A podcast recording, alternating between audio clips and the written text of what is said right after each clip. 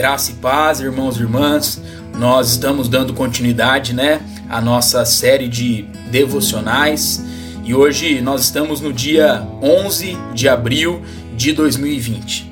E o tema para o nosso devocional proposto de hoje é o cheiro de Cristo.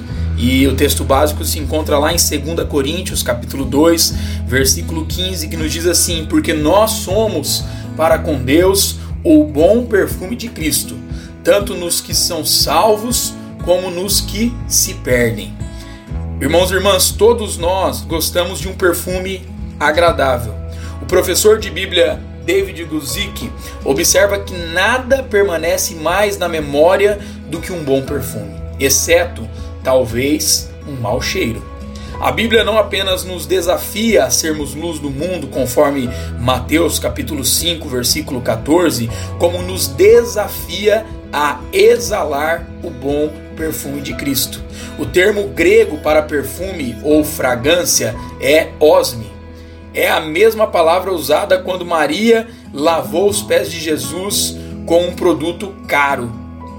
De acordo com o texto acima, o perfume de Cristo em nós é percebido tanto pelos que aceitam a salvação como pelos que a rejeitam. Contudo, os que rejeitam o sustêm como cheiro de morte para a morte, enquanto os que aceitam o sentem como cheiro de vida para a vida. Paulo encerra o texto com a seguinte questão: Quem, porém, é suficiente para estas coisas? Essa é uma questão retórica, cuja resposta deve ser nenhum de nós.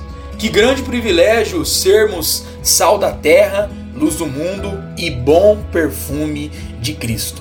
Isso só é possível com a ação do Espírito Santo em nós, capacitando-nos a viver em santidade e na busca diária pela presença dele sobre e através das nossas vidas. Irmãos e irmãs, que a nossa oração seja: Pai amado, ajuda-nos a andar pela tua palavra, pois o único meio de exalarmos o cheiro de Cristo nas nossas vidas é conhecendo e vivenciando a cada dia a tua palavra sobre as nossas vidas. Deus abençoe meu irmão e minha irmã, a sua casa, a sua família, a sua vida, em nome de Jesus.